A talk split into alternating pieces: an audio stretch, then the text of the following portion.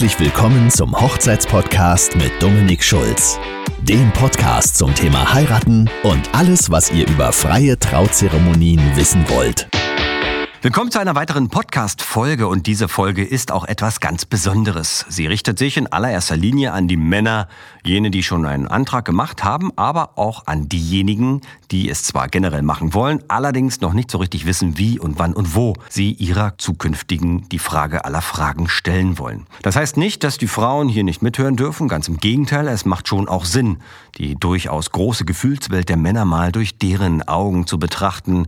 Das hilft im Verständnis und Umgang Umgang mit uns und schafft bei manchen Frauen ganz neue Perspektiven. Los geht es in aller Regel mit dem Heiratsantrag. Mit ihm startet der Gedanke an die Hochzeit, an deren Planung und alles weitere, was man sich für eine gemeinsame Zukunft noch so vorstellt, mit einer Handlung eben dem Antrag. Vor dem eigentlichen Heiratsantrag bewältigen viele Paare allerdings erst einmal den Weg dorthin. Oftmals beginnen die Frauen nach einiger Zeit, Jahren oder auch Monaten, ihren Mann dazu zu bringen, in die Puschen zu kommen und von sich aus einen Antrag zu machen. Genau das ist dabei der psychologische Knackpunkt, denn keine Frau möchte einen Heiratsantrag bestellen. Nur der selbstlose Antrag, der aus dem tiefen inneren Bedürfnis des Mannes entsteht und damit eine definitive Verbindlichkeit erzeugt, ist der einzig wahre. Männer, ihr seht, wo das Problem liegt, oder? Wann überkommt uns von ganz allein das innere Bedürfnis, vor unserer Frau niederzuknien und sie in einem romantischen Akt um ihre Hand anzuhalten? Von selber? Selten, oder? Oder zumindest etwas später als erhofft. Nicht falsch verstehen, das hat nichts mit fehlender Liebe zu tun oder Wertschätzung oder dem Plan, den Rest des Lebens gemeinsam zu verbringen. Im Gegenteil. Wir bauen gemeinsame Häuser, bekommen Kinder und nichts könnte mehr Verbindung im Leben erzeugen. Also, warum bekommen wir Schweißausbrüche, wenn wir ans Heiraten denken? Weil viele von uns heiraten nicht als zwingend erforderlich sehen? Weil wir vielleicht Scheidungskinder sind und der Ehe generell nicht viel Bedeutung beimessen? Weil wir uns auf ein Terrain begeben, das wir kaum noch beeinflussen können, wenn es dann erstmal losgeht mit der Planung und Schatzi tausend tolle Ideen hat, die wir dann abnicken dürfen? weil es dann vermeintlich kein Zurück mehr gibt? Das alles stimmt zum Teil, aber am Ende ist es dann doch eine innere Stimme, eine Art Angst, die sagt, ui, das ging dann aber doch recht flott. Bist doch erst 35 und warst gefühlt gestern noch mit den Jungs beim Spring Break. Das soll auf einmal alles vorbei sein. Tja, so seltsam wie es klingt, es sind Verlustängste. Angst vor Verlust der Kontrolle, vor der manneseigenen Selbstbestimmung des Lebens. Naja, hier hat man zumindest Einbußen, muss man zugeben. Die Angst, dass sich alles auf einmal ändert und nichts mehr ist oder wird, wie es einmal war. Die gute Nachricht ist, es ist gut, dass sich das ändert und man gemeinsam weiter wächst und etwas Neues schafft. Eure Beziehung wird sich dadurch nicht ändern. Ihr habt keine neuen, weitreichen Verpflichtungen und unüberschaubare Aufgaben dazu bekommen. Ihr habt nun aber einen sehr verbindlichen Status nach außen und innen. Und gerade das ist wahnsinnig wichtig für die Frau. Ein klares Bekenntnis nimmt dir nichts weg, was du eh nicht auch schon von selbst hast gehen lassen. Du bist nun an einem Punkt, weiterzugehen und persönlich zu wachsen, also tu es. man kann dann auch sagen, das ist meine Frau oder mein Mann anstatt meine Freundin oder mein Freund. Ab 30 klingt das irgendwie knirschig. Denn ohne Veränderung geht nichts voran und ohne Wachstum bleibt man immer das, was man eh schon ist. Das soll jetzt hier nicht zu philosophisch werden und um es mal auf den Punkt zu bringen, gib dir einen Ruck und beuge dein Knie. Du kannst nichts verlieren, wirst aber viel Gewinn. In einer Statistik aus 2018 wurden Menschen befragt, was für sie gute Gründe sind, um zu heiraten. 64 Prozent haben gesagt, um meinem Partner, Partnerin vor Zeugen meine Liebe zu versprechen. Ja, recht großer Anteil und dabei geht es natürlich um das Bekenntnis zum Partner, das Bekenntnis der Liebe vor Zeugen und die damit verbundene Verbindlichkeit. 40 Prozent haben gesagt, um finanziell und im Unglücksfall abgesichert zu sein.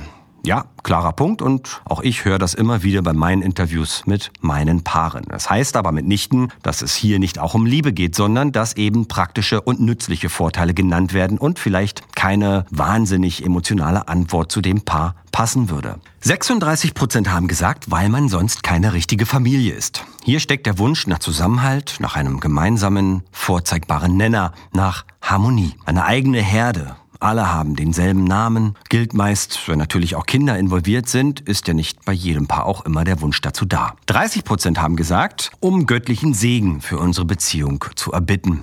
Ja, Klar soweit, oder? Im Glauben vor Gott vereint. Klarer Fall. Jetzt kommen die etwas spezielleren Antworten und ebenfalls 30 Prozent geben an, um Steuern zu sparen. Riesenthema und wenn man verheiratet ist, dann kann man nach Anpassung der Steuerklasse eben auch kräftig sparen. Zumindest der Hauptverdiener der beiden, wenn man denn eine gemeinsame Steuererklärung abgibt. Viele Paare gehen auch noch im Dezember kurz zum Amt, machen zu zweit in Jeans und Jacke alles klar und heiraten dann im Sommer darauf mit freier Trauung und allem drum und dran. Den Steuervorteil bekommen sie aber schon fürs gesamte letzte Jahr und der kann zum Beispiel die Hochzeit voll oder zumindest teilfinanzieren. Riesenspartipp, nachgeliefert.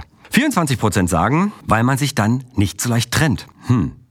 Ja, kann eine Motivation sein, schützt aber keinesfalls davor, sich auseinanderzuleben oder irgendwann mal doch wieder getrennte Wege zu gehen. Laut Statistik wird jede dritte Ehe irgendwann wieder geschieden. Klingt erstmal ganz schön doll, ist aber definitiv von vielen Faktoren abhängig und manchmal ist ein Schrecken mit Ende besser als ein Schrecken ohne Ende. Das soll euch aber natürlich nicht entmutigen, den Schritt in die Ehe zu gehen, denn man kann ja, ja, man soll eben eine Ehe auch pflegen. Dazu gibt es viele verschiedene Möglichkeiten und Ansätze und wie eine gute Ehe mit wenigen effektiven Mitteln super gepflegt und frisch bleibt, erzähle ich euch vielleicht in einer weiteren Podcast-Folge oder ihr kommt dazu in mein Ehepflegeprogramm. Mehr dazu dann aber an anderer Stelle. Weiter geht's mit denen, die sagen, um ein großes Fest zu feiern und das sind noch gute 18 Prozent. Große Feste sind natürlich immer toll und wir freie Redner sind dort auch immer gut gebuchte Dienstleister. Eine große Hochzeitsparty kann praktisch auch durch nichts ersetzt werden. Dorffeste vielleicht vielleicht noch, aber da ist man ja nicht unter sich. Und da man in der Regel auch nur einmal im Leben heiratet, hat man hier auch die Möglichkeit, als Brautpaar für sich und seine Gäste alles rauszuholen, was irgend geht. 5% sagen immerhin noch, ich würde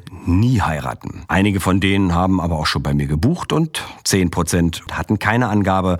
Heißt, die würden vielleicht schon heiraten, kennen aber keinen einzigen plausiblen Grund dafür. Nur so viel an den sind wir dran. Alles in allem seht ihr, dass es eine Vielzahl von Gründen für jeden Einzelnen da draußen gibt und vielleicht habt ihr ja ganz andere Prämissen oder Gründe, in den Bund fürs Leben zu investieren. Falls nicht, sucht euch doch eine Antwort aus der Umfrage raus und baut darauf auf. Man kann ja am Ende auch nichts falsch machen. Übrigens, Mehrfachnennungen sind möglich und bei den Frauen äußerst beliebt, denn wenn ihr eurer zukünftigen gleich mehrere Gründe für euren Antrag und den Wunsch nach der Ehe nennen könnt, seid ihr die Könige. Glaubt mir. Und für alle anderen mithörenden Frauen, bitte versteht, dass Männer so anders ticken als ihr und auf versteckte Hinweise und Signale nicht in gewünschter Art und Weise reagieren. Frust ist vorprogrammiert, wenn ihr euren Wunschgatten zwei Jahre lang zwingt, Hochzeitssendungen zu gucken, in der Hoffnung, dass er dann merkt, was ihr von ihm wollt oder wenn ihr Freunde und Familie darauf ansetzt, den Antragsdruck stetig oder auch exponentiell zu erhöhen, weil ihr denkt, dass Mann noch nicht verstanden hat, was er tun soll. Männer wissen, was ihr wollt. Wenn ihr euren Standpunkt einmal in einem klaren Gespräch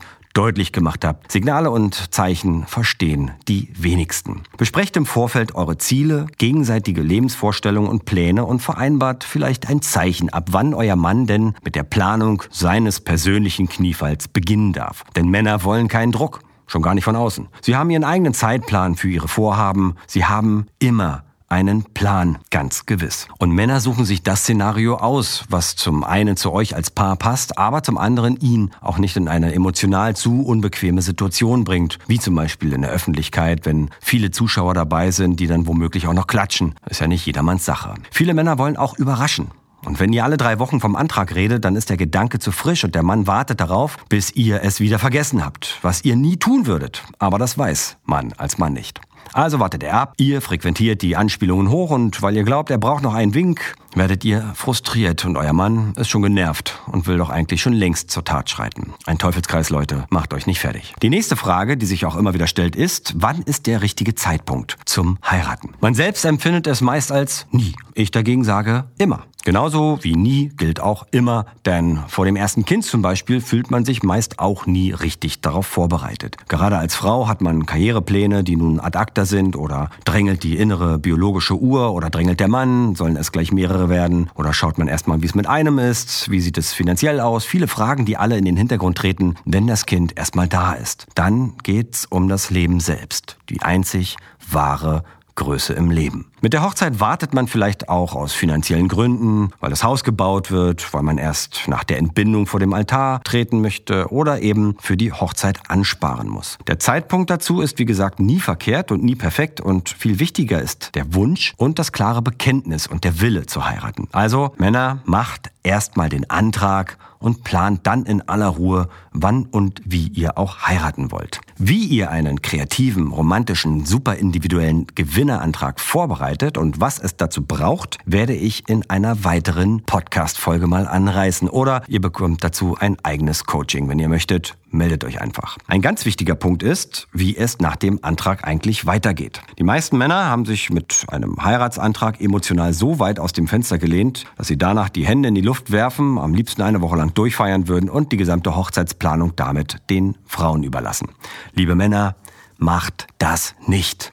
Ja, lasst euch gerne den Bauch dafür pinseln, aber involviert euch. Zumindest an neuralgisch wichtigen Punkten. Manche Frauen da draußen haben vielleicht schon seit 15 Jahren den voll ausgestatteten Hochzeitsordner stehen und legen direkt nach dem Ja-Wort los, das komplette Hochzeitskonzept umzusetzen. Spätestens hier wisst ihr dann, ihr habt etwas zu lange gewartet. Aber egal, denn eure Frauen werden es lieben und noch mehr wertschätzen, wenn ihr ihnen zeigt, dass euch die Hochzeit ebenso am Herzen liegt wie auch das gemeinsame zukünftige Leben als Ehepaar. Manche Frauen werden ihre Männer wegschicken und sagen, Schatzi, hab schon alles fertig. Danke für dein Angebot. Ja gut, dann geht ein Trinken, freut euch über so viel Engagement und Organisationsvermögen. Allen anderen sei geraten, macht mit, Sonst habt ihr am Ende was, was ihr so vielleicht auch gar nicht wollt. Ihr sollt ja nicht die Farbe der Deko bestimmen oder die Blumen auswählen, aber bei der Auswahl des Trauredners zum Beispiel könnt ihr mitreden oder ihr sucht den DJ oder das Brautauto wird dann ein Hammer anstatt einer Ente und so weiter. Ganz clevere Jungs machen auch den Deal, dass sie sich aus der Planung raushalten und dafür die Hochzeitsreise organisieren oder zumindest bestimmen, wo es hingeht. Dann ist eben nicht Seychellen oder AIDA angesagt, sondern Super Bowl in den Staaten mit anschließendem Roadtrip nach Vegas.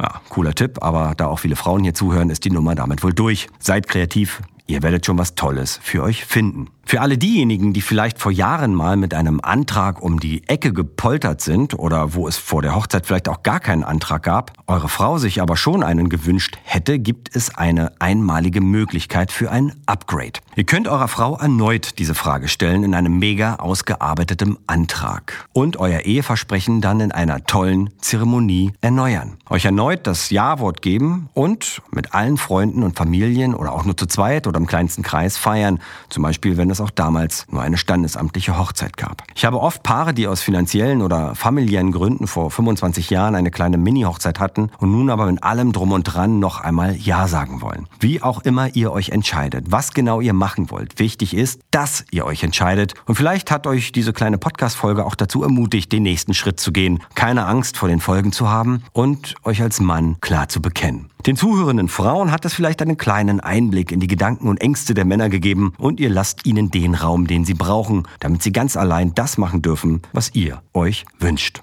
In jedem Fall hoffe ich, dass euch diese Folge gefallen hat und würde mich auch sehr freuen, wenn ihr beim nächsten Mal wieder mit dabei seid. In diesem Sinne, vielen Dank. Tschüss, euer Dominik.